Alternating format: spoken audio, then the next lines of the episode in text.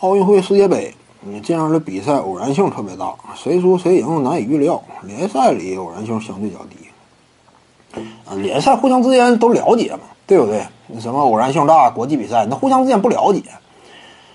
当时美国队不也是？美国队其实就是球探收集工作也挺到位，但是呢，你球探收集工作再到位，你就算说看了一些比赛集锦录像，你没有那么大量时间充分的对每个球队都进行针对呀。啊我看了一名球员两个小时的呃技术呃集锦，我就了解他所有打法了，那不现实的。当时美国队不也说吗？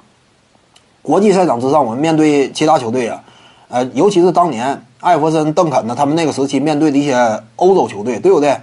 你就包括这个波多黎各，在阿罗耶率领之下拿下了美国队，还而且还是大胜，应该是赢了十九分。为什么赢？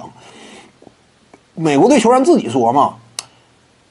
对手对我们非常了解，因为什么？NBA 呀，这是强势的职业联赛，世界各地都有转播，而且人家看你不是一天两天了。尤其职业球员呢，特别是对于你的技术打法啊，长期看你比赛，多少都了解。来飞马打球都是巨星，你们怎么打球，我们非常熟悉。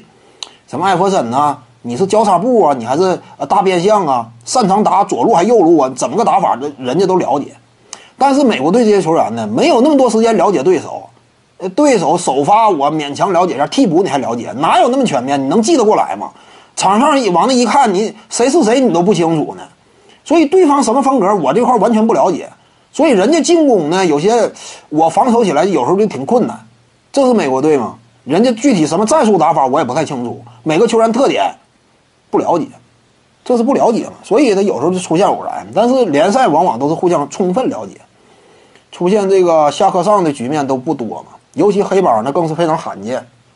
徐静宇的八堂表达课在喜马拉雅平台已经同步上线了，各位观众要是有兴趣的话呢，可以点击进入到我的个人主页当中，在专辑页面下您就可以找到它了。